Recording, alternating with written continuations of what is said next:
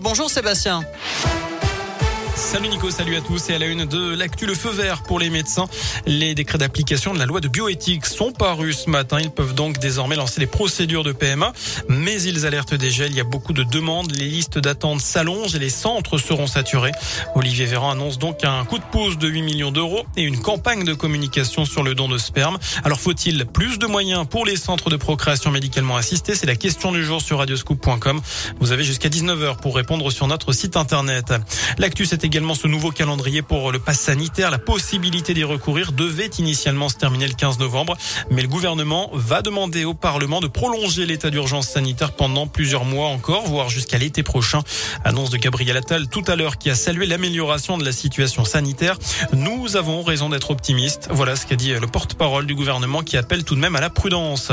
Et puis notez qu'on est à J-1 du pass sanitaire pour les ados.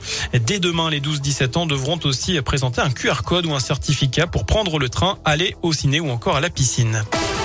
Dans le reste de l'actu, le patrimoine culinaire auvergnat est attaqué. Dans une étude révélée par la montagne, l'association UFC Que Choisir remet en cause le label AOP pour le Saint-Nectaire et le Cantal. En cause d'après elle, de grands écarts entre les promesses et les réalités concernant les labels alimentaires. Ils sont censés donner des garanties aux consommateurs, notamment en termes d'origine des produits, de préservation de l'environnement et des terroirs. D'après ce document, les produits d'entrée de gamme labellisés seraient quasiment les mêmes que les produits industriels, avec des cahiers des charges qui manquent d'exigence. Un ouf de soulagement pour les proches d'Alassane Soiré, menacé d'expulsion. Cet étudiant guinéen de 22 ans peut poursuivre ses études de droit à Clermont.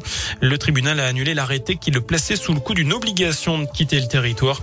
Un recours avait été déposé. Parti de Guinée, il était arrivé en France en janvier 2019 en passant par le Maroc. La préfecture doit lui remettre un récépissé lui permettant de rester régulièrement en France.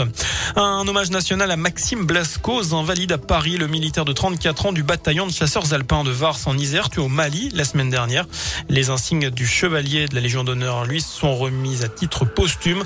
Sa femme va demander au chef de l'État de pouvoir également l'épouser à titre posthume. On passe au sport désormais après la belle victoire de Paris hier contre Manchester City. Elle place à l'autre club français ce soir. Lille joue à Salzbourg à 21h. C'est avant la Ligue Europa. Demain pour trois clubs français, Lyon, Monaco, mais aussi Marseille. Enfin, c'est un groupe mythique qui va débarquer au Zénith d'Auvergne en 2022.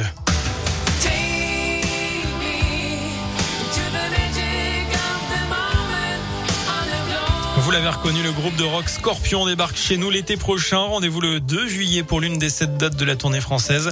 La vente des billets débute demain à 10h. Voilà pour l'essentiel de l'actualité sur Radio Scoop. Passez une excellente fin de journée en notre compagnie.